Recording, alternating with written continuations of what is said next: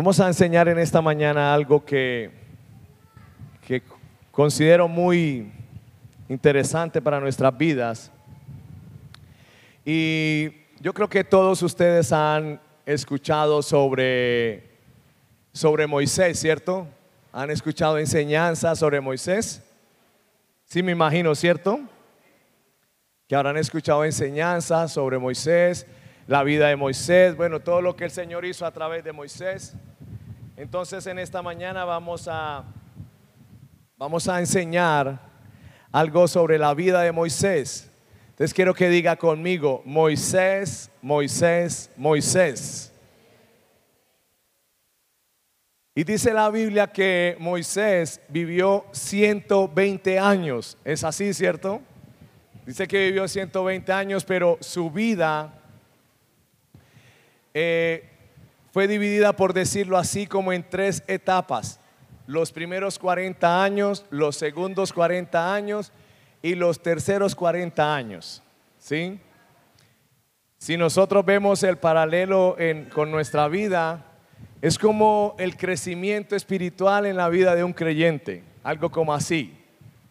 Empezaron sus primeros 40 años como de forma eh, un hombre natural, sus segundos 40 años un hombre carnal y sus últimos 40 años un hombre espiritual. Amén. Así empezamos todos. Primero somos personas, hombres naturales, después carnales y después espirituales. Vamos madurando. Algo así eh, son las tres etapas eh, de la vida de Moisés. Sus primeros 40 años, los que conocen la historia, él vivió en el palacio del faraón, ¿cierto? Fueron sus primeros 40 años en el palacio en Egipto. Sus segundos 40 años los vivió en un desierto. ¿Sí? Allá le tocó huir, ahora vamos a mirar. Y los últimos 40 años los pasó pastoreando la iglesia del Señor, ¿cierto? Él le tocó llevar a la iglesia eh, el propósito era llevarlos a la tierra prometida, pero pues él no lo logró, muchos no lo lograron, algo sucedió. Eso es la vida de Moisés. Amén. Pero en cada etapa, ahí vamos aprendiendo cosas y es lo que quiero que entiendas en esta mañana, porque el Señor, contigo y conmigo, está haciendo una preparación. Amén. Todo el tiempo el Señor está formando nuestras vidas, todo el tiempo. Entonces lo mejor para nosotros es disponernos a que el Señor se, eh, nos convierta en lo que Él quiere que nosotros seamos. De pronto algunos de los que están en esta mañana acá sentados están en los primeros 40 años, es decir, naturales. Natural es una persona que no tiene a Cristo, que no tiene la vida de Cristo. Es una persona natural. Otras personas están en los segundos 40 años en la persona carnal. Ahora tiene a Cristo. Cristo es su Señor, Cristo es su Salvador, pero ellos son controlados por la carne, por las emociones, por los sentidos, pero son cristianos. Amén. Son dominados por la carne y por los sentidos. Y los terceros 40 años, personas que están acá, que ya han alcanzado una madurez espiritual, ahora son personas espirituales. Tienen una revelación de quién es el Padre, de qué fue lo que hizo Cristo en la cruz por ellos. Amén. Ahora ellos saben que son un ser espiritual, que tienen un alma y que viven dentro de un cuerpo. Bien. Entonces eso es lo que vamos a, a tratar de hablar en esta mañana. En los primeros 40 años estaba en el palacio de Faraón estaba allí. ¿Qué tenía Moisés? Poder, riquezas, privilegios, señorío. ¿Cierto? Él es pues, una persona que vive en el palacio de la, de la autoridad máxima de un país. Y en ese momento, pues Egipto era la nación más poderosa del mundo. Y allí vivía Moisés. Pues ¿qué tenía? Riqueza, tesoros, tenía poder, tenía privilegios, señorío. Y pues cuando eso se tiene, pues eh, él mismo es su propio Dios. No necesita al Señor, porque tiene una confianza en sí mismo. Amén. Ellos confían ahora en sí mismo, ellos eh, están confiando en sus propias habilidades. Entonces de pronto usted dirá, pero pastor, eh, yo la verdad no he estado en un palacio ni he tenido tanto dinero como Moisés, yo no he tenido tanto como de pronto se vive los privilegios de estar en, en el palacio de Faraón, pero estamos hablando de personas también que confían en sus propias habilidades.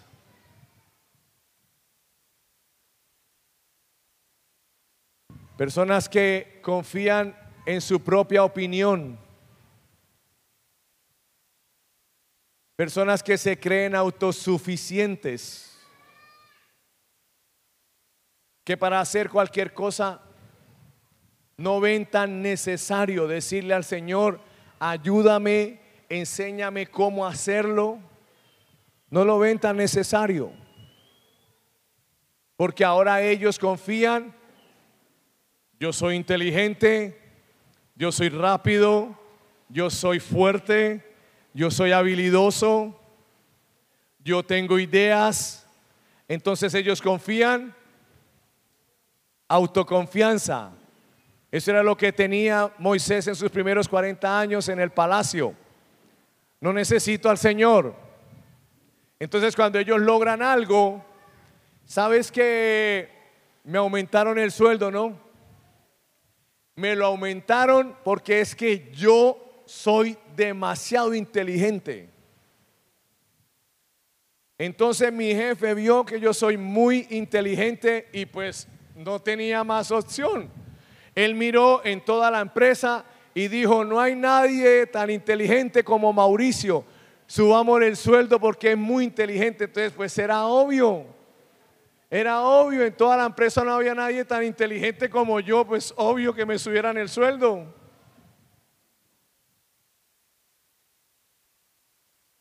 En algún punto a usted le ha pasado esto. En algún punto. Logran un negocio y dice, es que se me ocurrieron unas ideas, pero tremendas, claro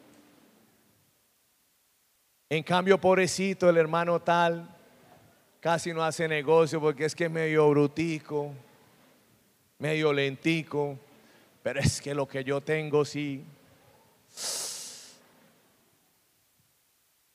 Primeros 40 años, confían en su propia opinión, en sus propias habilidades. Antes están ocupados porque el Señor los llama para pedirles consejos a ellos. Para ver cómo Él seguir haciendo las cosas en el cielo. Que ellos son tan inteligentes que el Señor les está pidiendo cita. Esos son los primeros 40 años. Otros se enamoran de las riquezas y eso es un peligro.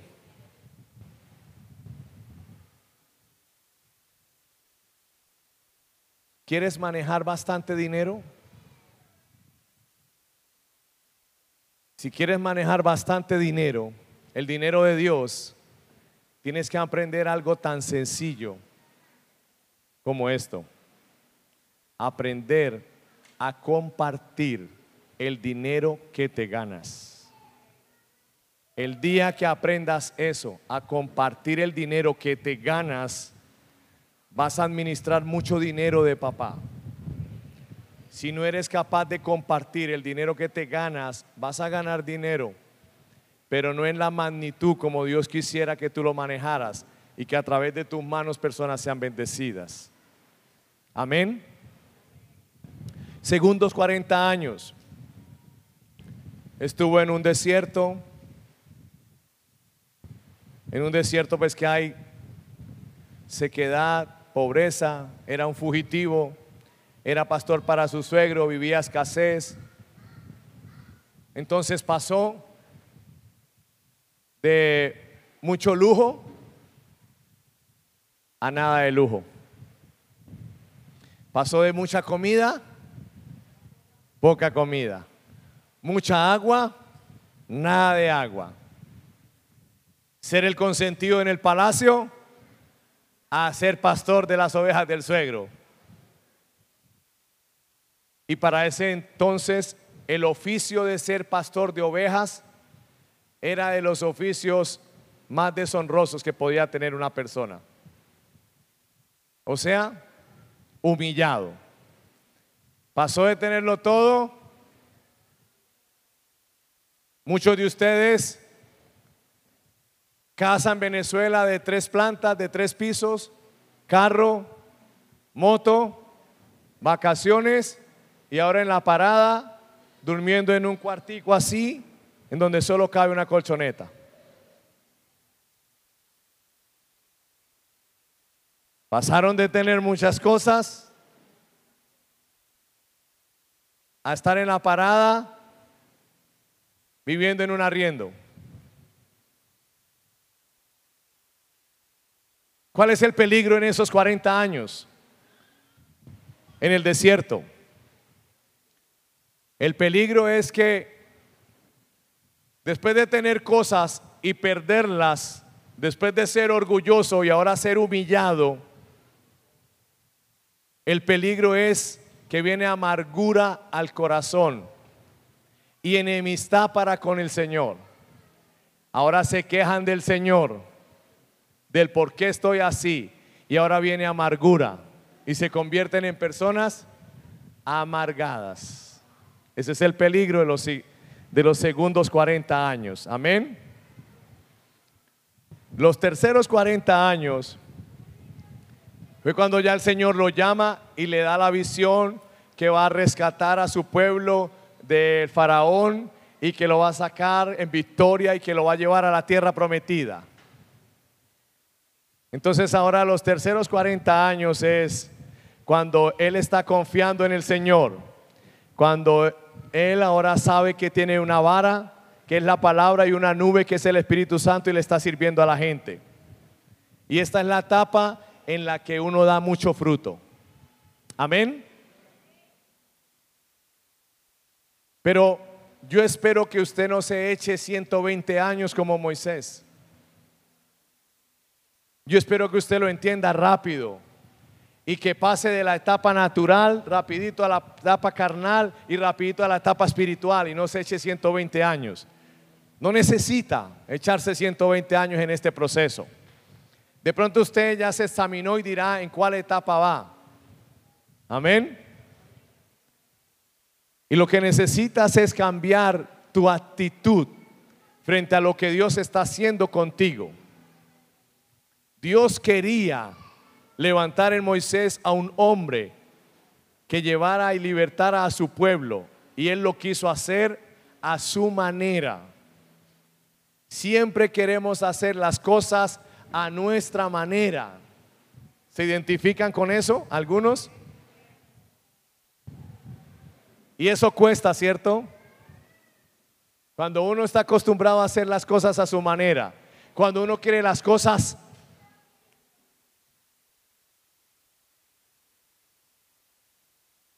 Eso ha sido de las cosas que a mí me ha costado entender al Señor, pero ya lo he entendido bastante. Porque yo quería las cosas así. Porque yo estaba capacitado para hacerlo todo así. Primera etapa. Estupidez. Pensamos que somos la última Coca-Cola en la parada.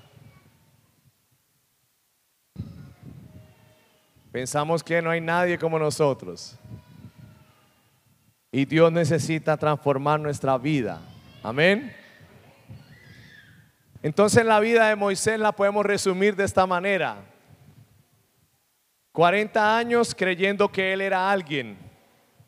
40 años aprendiendo que no era nadie.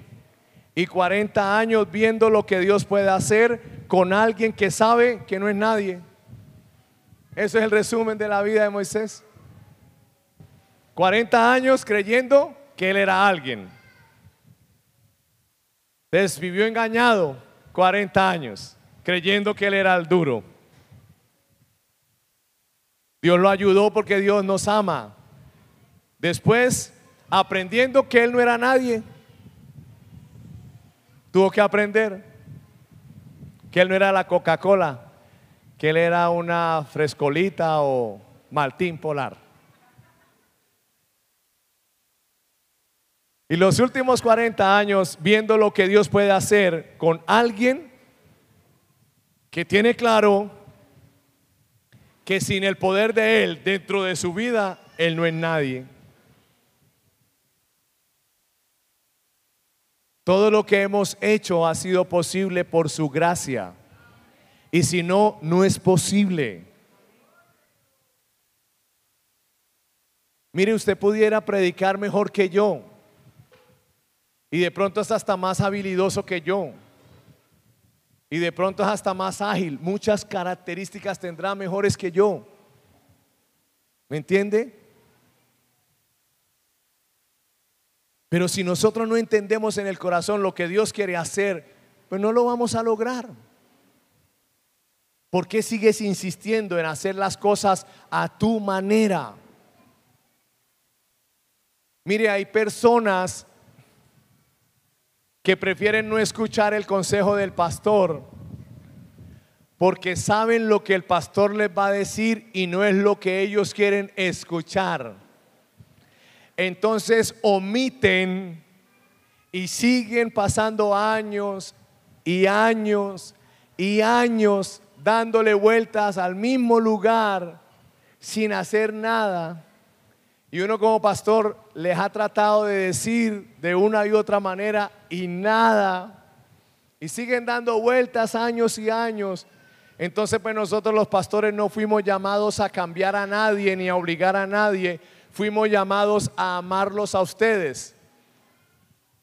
Entonces pues ahora amamos personas que siguen dando vueltas en el mismo lugar hasta que entiendan. ¿Está entendiendo esto? Entonces los amamos en los primeros 40 años, los amamos en los segundos 40 y los amamos y estamos gozosos como pastores con ellos en los terceros 40, porque es mejor.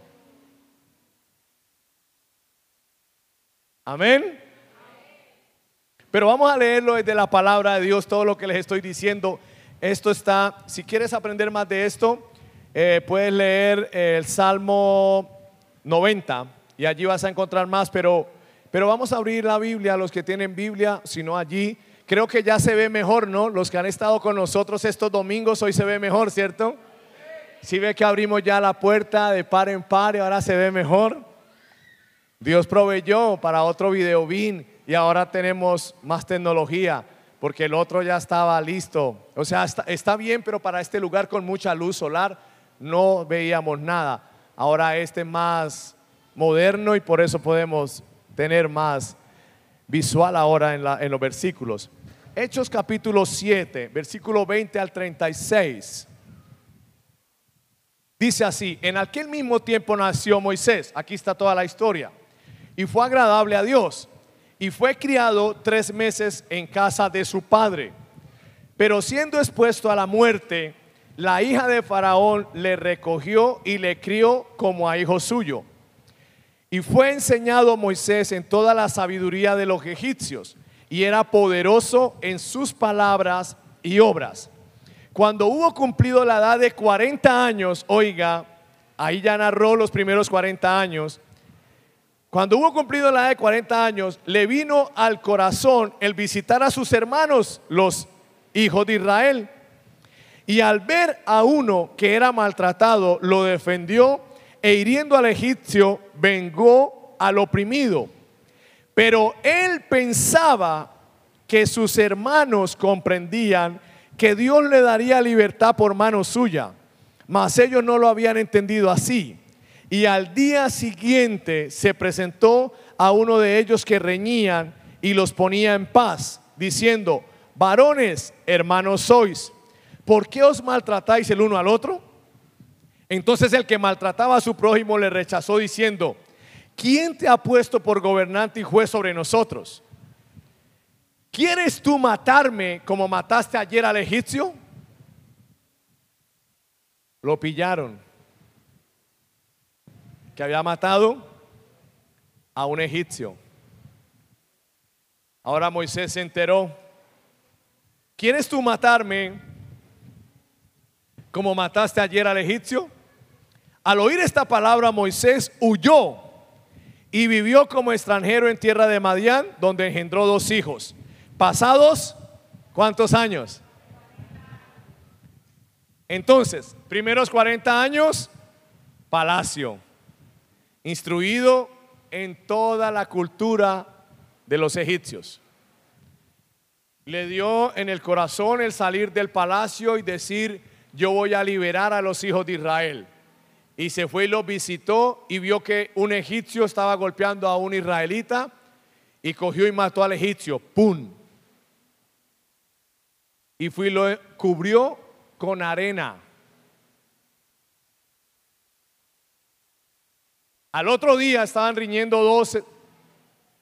Y él dice, ¿por qué pelean? Dijo, ¿me vas a matar como mataste ayer al otro? ¿Cómo supo? ¿Cómo supo? Si ahí no había nadie. Él cubrió al muerto con arena. ¿Qué sucede en la noche? El viento empieza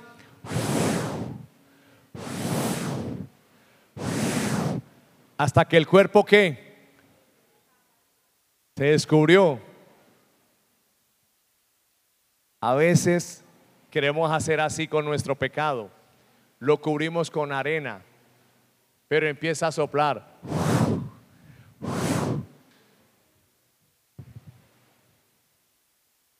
Entonces, ¿qué hizo los siguientes 40 años? Para el desierto. Huyó. En el desierto tuvo dos hijos, está contando la historia, y allí fue pastor de ovejas de su suegro. Etapas en la vida de Moisés, etapas en tu vida.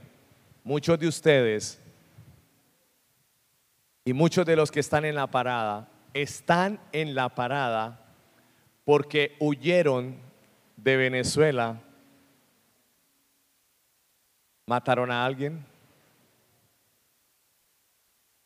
se escaparon de una cárcel por un robo,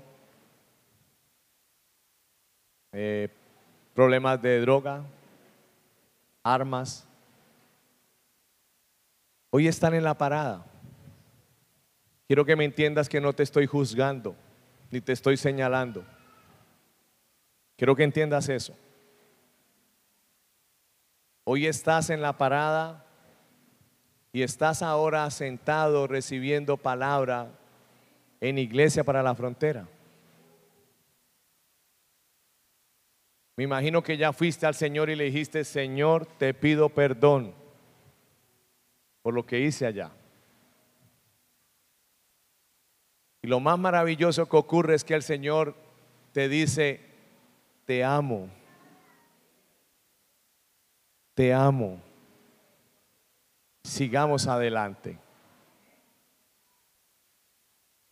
Pero ahora estás corriendo una carrera con el Señor acá en la parada. entiende que ya pasaste a otra etapa en tu vida. Una mejor etapa para ti y para tus hijos. Entiende eso.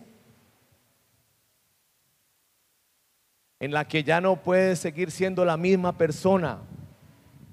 En la que en la etapa en la que ahora el Señor es tu pastor y a ti nada te faltará en la etapa en la que todo lo que hiciste en Venezuela fueron como aguas que pasaron y punto. Ya el Señor perdonó eso, dice Primera de Juan capítulo 1 versículo 9. Él es fiel y justo para perdonarnos y limpiarnos de toda maldad. Y así colombianos que estamos acá también cometimos cosas. Y el Señor también nos perdonó no es más grave que el, que mató, no es más grave al que robó a alguien en un negocio, no es más grave. O al que mintió. Pecado es pecado. Pero el Señor Jesucristo no cubre nuestros pecados con arena para que venga la arena y el viento y, y descubra nuestros pecados y toda la vida vivamos condenados y ahora vivamos por mi culpa, por mi culpa, por mi gran culpa. Por eso ruego a Coromoto, siempre virgen. Sí, Coromoto, una de esas, ¿no? Una de esas diablas. Perdón, en una, ocasión dije esto y alguien por allá en la iglesia católica estaba escuchando y me llamó por WhatsApp. Y me dijo, disculpa pastor, pero la Virgen tal, tú tienes que expresarte diferente. Y yo, sí, tienes razón. Y ya, y yo pues, por no entrar en controversia con esa persona y, y ya y quedé bien y ahora la estoy ahí pastoreando y chévere. Ya entendió que eso es un diablo y ya punto. Entonces ahora hablamos, ¿entendiste que es un diablo? No, sí, sí es un diablo, pastor. Ah, bueno. Pero antes me estaba haciendo reclamo que era la Virgen para ella, entonces pues, pero vamos bien, vamos suave, no hay lío.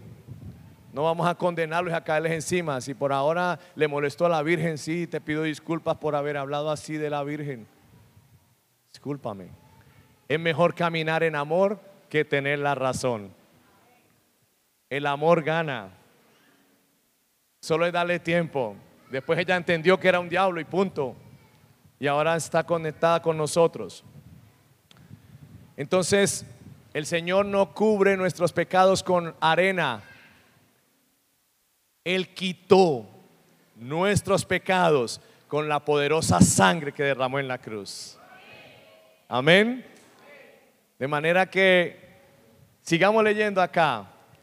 Dice, al oír esta palabra Moisés huyó y vivió en el sector La Parada como extranjero, donde engendró dos hijos. Aquí hay muchos venezolanos que allá llevan más de dos hijos acá en La Parada. Yo les digo, no quiero más hijos, por favor. Quiero barrigas de sopa, no barrigas de hueso. Porque, Dios mío, necesitamos mucha plata para pañales y para todo eso. Entonces, por favor, mire cómo comen, coman bien. Vivió en la parada como extranjero, dice, donde engendró dos hijos. Pasados 40 años, un ángel se le apareció en el desierto del monte Sinaí en la llama de fuego de una zarza. Entonces Moisés mirando se maravilló de la visión y acercándose para observar, vio, vino a él la voz del Señor. Yo soy el Dios de tus padres, el Dios de Abraham, el Dios de Isaac, el Dios de Jacob. Y Moisés temblando no se atrevía a mirar. Y le dijo el Señor, quita el calzado de tus pies, porque el lugar en el que estás es tierra santa. Ciertamente he visto la aflicción de mi pueblo que está en Egipto, y he oído su gemido, y he descendido para librarlos. Ahora pues ven, te enviaré a Egipto, a este Moisés, a quien habían rechazado diciendo, ¿quién te ha puesto por gobernante y juez?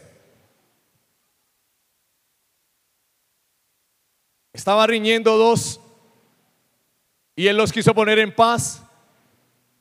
Y les dijo, ¿usted quién es? ¿Me va a matar como hizo ayer con el otro? Y él huyó. Pero después de que huyó para la parada, el Señor en la parada lo formó. Está diciendo la historia.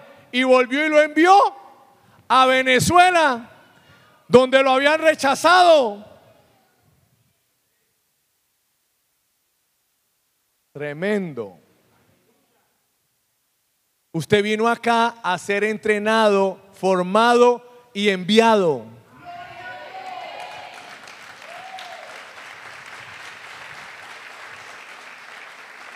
A eso fue que usted vino a la parada.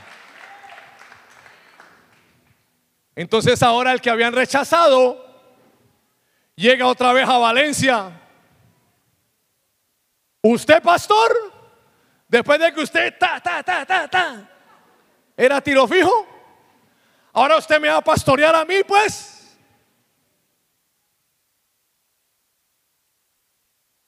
Terrible, ¿no? Terrible. Yo pudiera traer a mis amigos con los que me crié y con los que estudié en la universidad, cinco les pudiera traer acá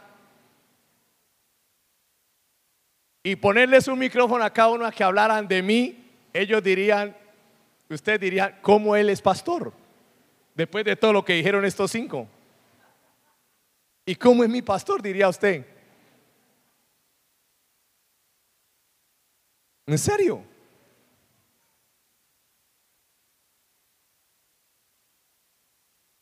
Mis papás son separados, mi mamá es de Bucaramanga y mi papá es de Cúcuta. Nunca vivimos con él. Y toda la familia de él está acá en Cúcuta. Entonces, mi mamá se le ocurrió a mi hermano, a mí, a mí, a mi hermano, o a mi hermano y a mí, como sea, enviarnos para Cúcuta como cuando teníamos nueve años. Vayan y conozcan a su papá. Él los va a esperar en el terminal. Nosotros llegamos al terminal del Indio y nosotros ella nos había mostrado una foto. Este es su papá. Nosotros como que nos acordamos mirando allá hasta que apareció. Nos llevó para la casa donde él vivía, en la casa paterna, porque no tenía ni casa. Y allá nos dejó y él se fue y volvía como cada cuatro días, cada cinco días. Y nosotros ahí con mi hermano. Como yo he sido muy hablador, yo no me aguanto ni un cólico. Entonces yo peleaba con todos los de esa casa, porque no nos daban de comer y yo peleaba y de todo y le decía a los hermanos de él, su hermano es un irresponsable. O sea, yo no me aguantaba un cólico. Entonces, pues obviamente a mí no me querían. Y yo llegaba a Bucaramanga otra vez y mi mamá supuestamente, como todas las mamás, ay Dios mío, nos mandaba con los zapatos más viejos para que él nos viera con los zapatos más viejos y nos comprara. Y Ay, Dios bendito el Padre, dice Carlos Arias. ¿Qué?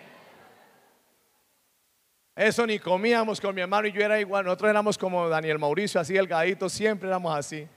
Eso ni comíamos ni nada. Entonces a mí me rechazaban mucho aquí la familia de mi papá porque yo les cantaba la tabla a todos con la boca. Ustedes son una parranda de no, no sé qué, ustedes nos ven con hambre y no nos dan de comer, ustedes bla, bla, bla, bla, bla, bla, bla. Eso yo peleaba con todo, yo creo que me querían ir a matar acá. En todo caso, yo llegaba a mi casa a Bucaramanga y yo le decía a mi mamá, mamá, yo era mal estudiante, siempre fui mal estudiante, mal estudiante. A mí me votaron de todos los colegios, eso fue un desastre. A mí no me gustaba estudiar, me gustaba escuchar música y otras cosas. Me gustaba desde pequeño hacer negocios, me gustaba mirar qué comprar y qué vender y no estudiar. Me gustaba, era como eso. Entonces yo llegaba y le decía, mamá, me voy a portar mejor. Voy a sacar buenas notas. Voy a ayudar a hacer oficio en la casa. Voy a ser más obediente. Escuche esto. Pero por favor, a mí no me vuelva a mandar a esa porquería de ciudad de Cúcuta. Y mire dónde estoy, mis amores.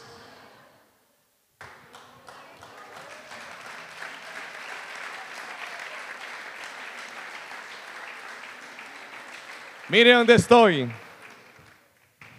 Y fuera eso, de pastor.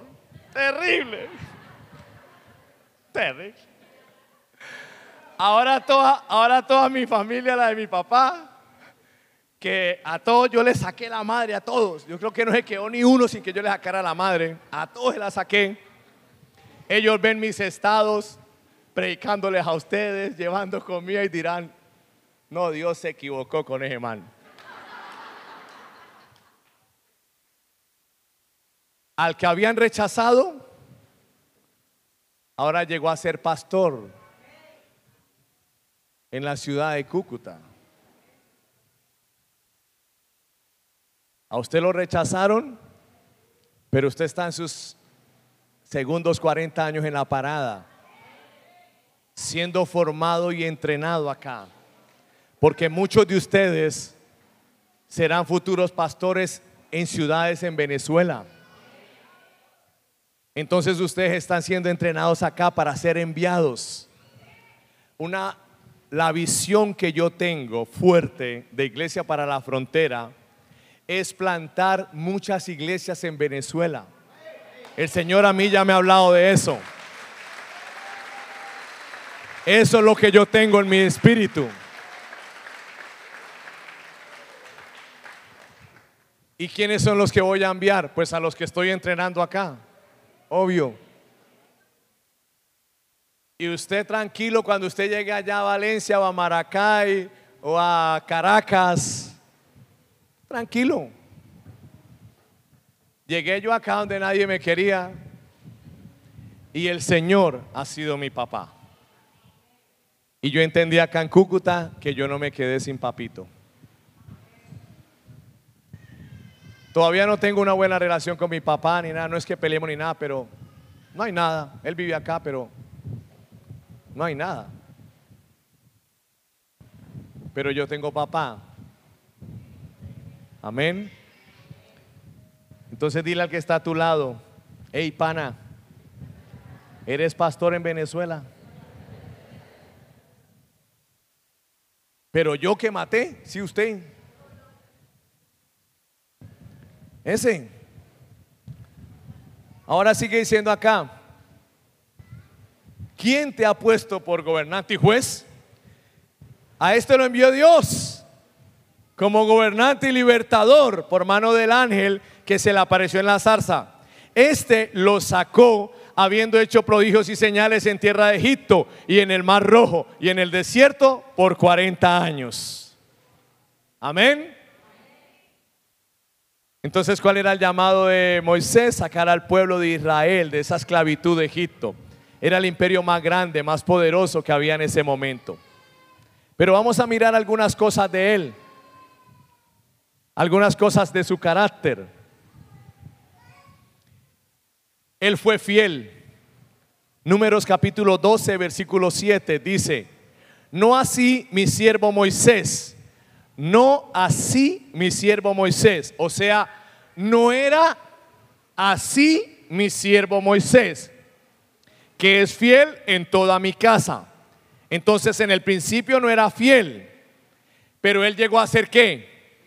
Fiel. En los primeros 40 años no fue fiel, pero él llegó a ser qué? Fiel. Dice, fidelidad es un proceso. Dios va a tratar contigo. Vas a vivir situaciones en donde debes decidir ser fiel. Es eso. Nosotros llegamos hace cuatro años al puente internacional Simón Bolívar, ¿cierto? Y yo creo que muchos de mi iglesia en Cúcuta me veían sábado tras sábado y muchos, muchos lo pensaron, otros lo decían, pero no me lo decían a mí y otros sí me lo decían en la cara. Y me decían, ay pastor, ya no insista más con esos venezolanos. Usted está perdiendo el tiempo. Pero yo en ese puente aprendí a ser fiel. Fiel. Allá aprendí a ser fiel. Vez tras vez, sábado tras sábado, sin plata, a veces con solo 10 mil pesos para repartir 10 mil pesitos de pan. Traíamos para una sola caja de samerito, me acuerdo cuando eso la comprábamos a 4.200 la caja y no tenía para más, pero iba y la compraban de un señor y el señor me preguntó, ¿usted qué es lo que hace? Y yo decía, no, pues que yo vengo a evangelizar y traigo pan. Digo, pues hagamos algo, cómpreme una caja y le voy a regalar otra y vaya y siga haciendo el trabajo. Y así yo hacía sábado tras sábado. Sábado tras sábado. Me mantuve fiel ahí en ese puente. A este rayo del sol, a las 2 de la tarde llegábamos hasta las 6, 7 de la noche. Dele. Invitamos a la gente a la iglesia de Cúcuta y a veces no iba nadie. Montábamos en la página de Facebook de la iglesia y pastores que me conocen en otras partes de Colombia me escribían y me decían, ya, Pastor Mauricio, eso fue algo social que usted hizo, ya dejé de hacer eso. Pero había una pasión, había una pasión de liberar un pueblo. Pero me decían, usted no está liberando a nadie. Pero yo, el Señor me decía, tú fuiste llamado a liberar un pueblo. Sigue ahí. Y yo seguí ahí, ahí en ese puente aprendí a ser fiel. Hoy, obviamente, las cosas han cambiado, tenemos sede, tenemos patrocinadores que nos ayudan a hacer esta tarea. Hoy critican nuestro progreso, pero no conocen nuestro proceso. ¿Me entiendes? Hoy muchos critican nuestro progreso. Y hoy es fácil criticar el progreso de Mauricio y de Isabelina, pero no conocen el proceso que tuvimos. Llevamos 16 años en esta ciudad. Solo muchas, muy poquitas personas de las que están acá, que hay muy poquitas, si creo que cuento 10 son muchos, conocen mi proceso. ¿Cómo nos tocó acá? Aprendimos a ser fieles. Aprende a ser fiel. Porque lo que el Señor te va a poner a hacer en Venezuela es algo muy majestuoso que nunca te has imaginado. Pero sé fiel acá mientras estás en tus segundos 40 años. Porque aquí estás siendo formado para ser enviado. Sé fiel. Funciona, vale la pena ser fiel. Amén. Otra cosa que tenía él era su mansedumbre. Números capítulo 7, versículo 3. Y aquel varón Moisés era muy manso, más que todos los hombres que habían sobre la tierra. Él no nació manso, pero él llegó a ser qué? Manso. En sus primeros 40 años en el, en el palacio del faraón, ¿usted cree que era manso? ¿Qué era? Altivo, yo me imagino muchos de ustedes cuando estaban trabajando en las empresas allá en Venezuela que producían mucha plata esas empresas, me imagino ustedes estrenando cada ocho días, cambiando de carro cada año.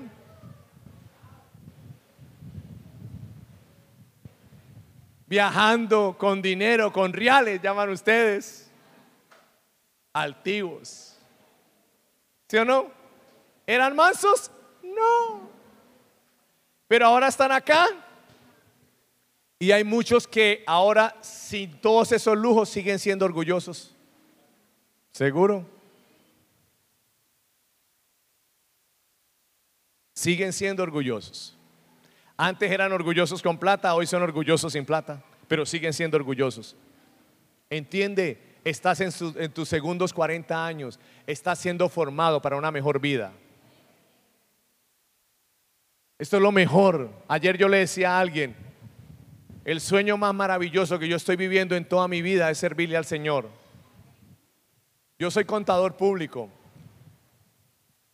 Y yo pensé que era por medio de la contaduría que iban a suceder muchas cosas. Pero lo mejor que me ha pasado es servirle al Señor.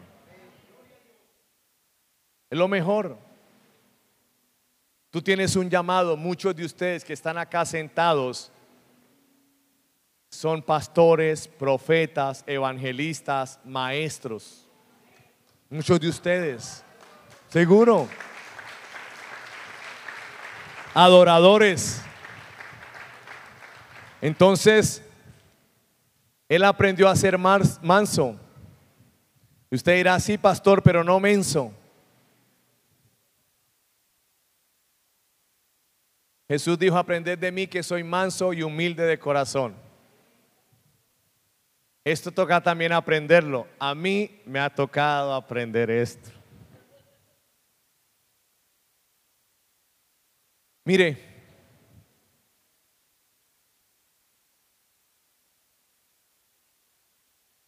uno como pastor vive muchas cosas. Y yo a veces quiero atravesarme en cosas que me suceden como pastor. Quiero endurecer mi corazón. Uy, porque es que... en serio.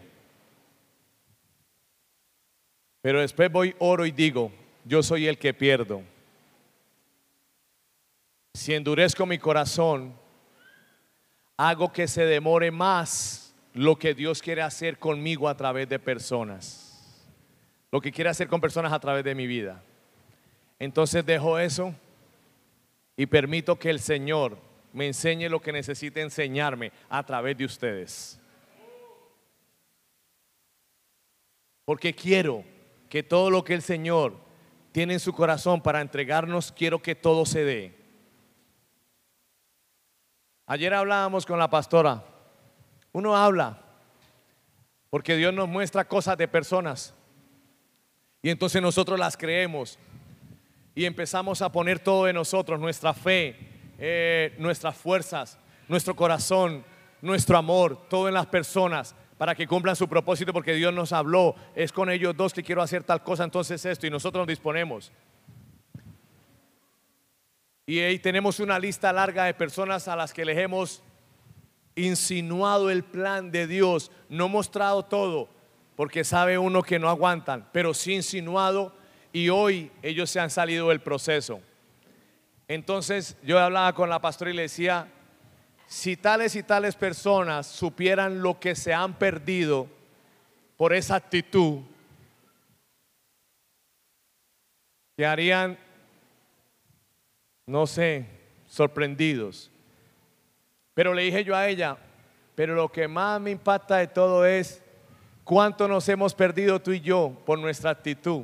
Dijo ella, pues sí, ¿no, Mauro? Yo le dije, claro. Vuelvo y te digo, estamos hablando de mansedumbre. Por tu actitud terca, orgullosa, rebelde, hipócrita, odiosa. ¿Cuántas cosas te estás perdiendo que en este momento, en el 2021, ya las estuvieras disfrutando, pero no las estás disfrutando porque tú mismo no quieres.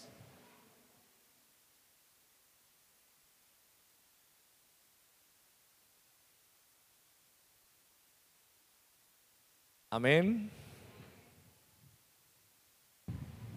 Mansedumbre. Otra cosa, Gracia. Amén. Gracias otra cosa que él tenía.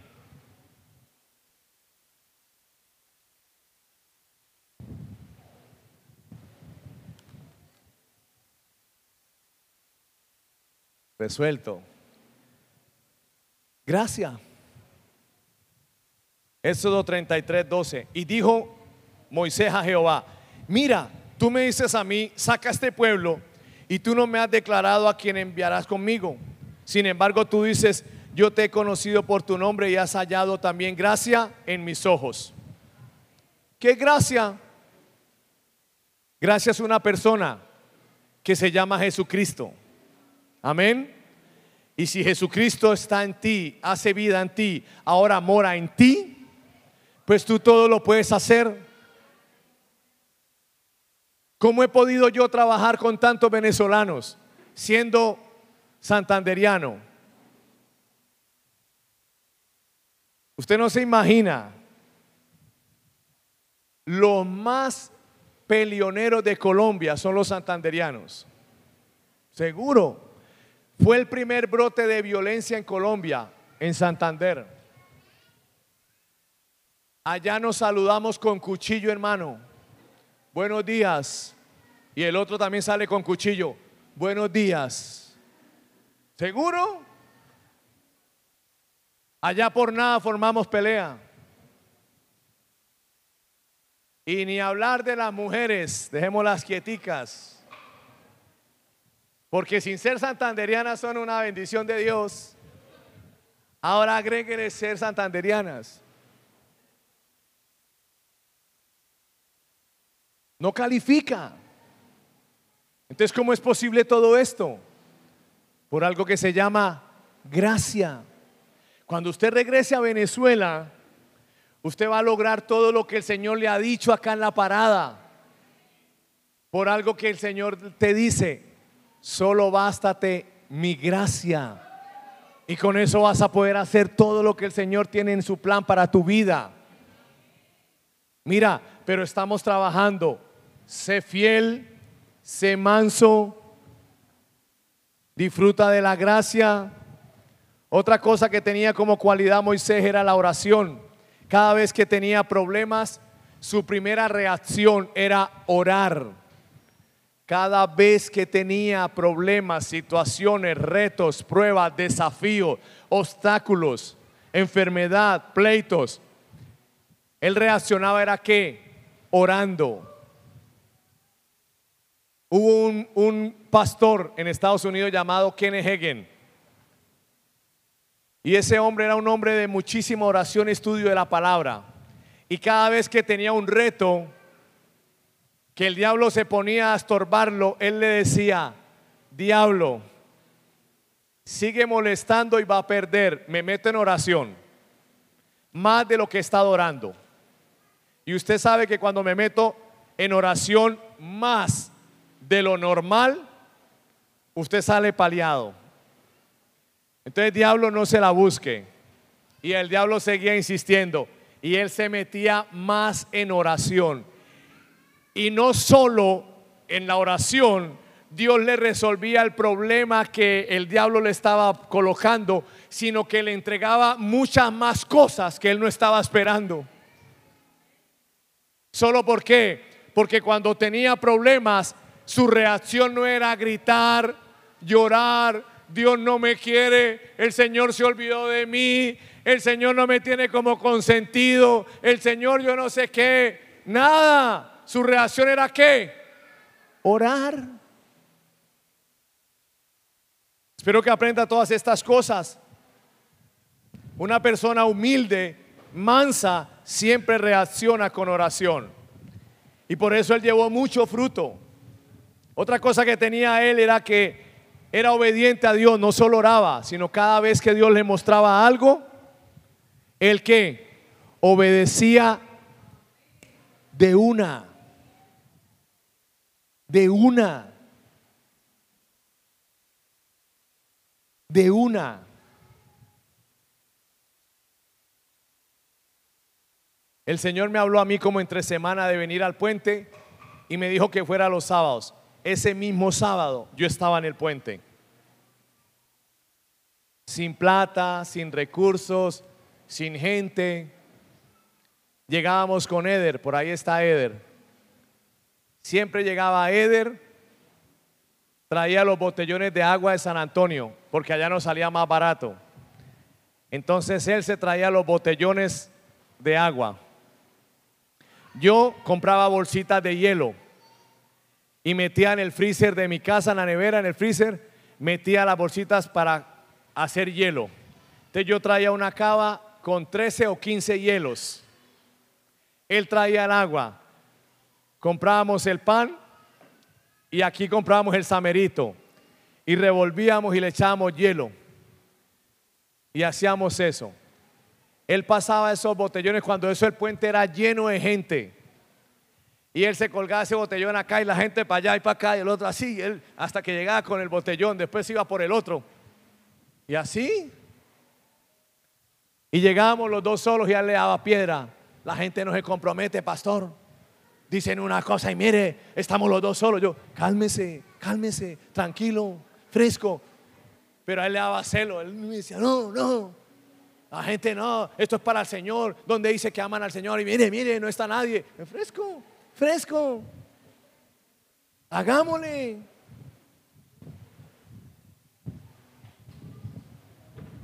Ahí estábamos Hace cuatro años empezó esta maravillosa historia.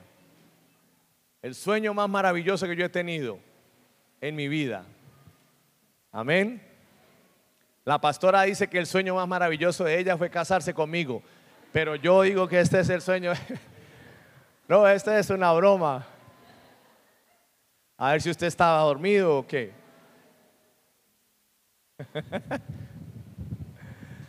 Entonces, obediencia. Si vamos a seguir al Señor, Él va a moldear nuestro carácter.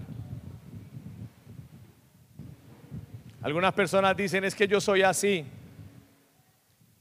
Puede que tú seas así, pero te recomiendo, no permanezcas así. Es lo mejor para ti. Amén.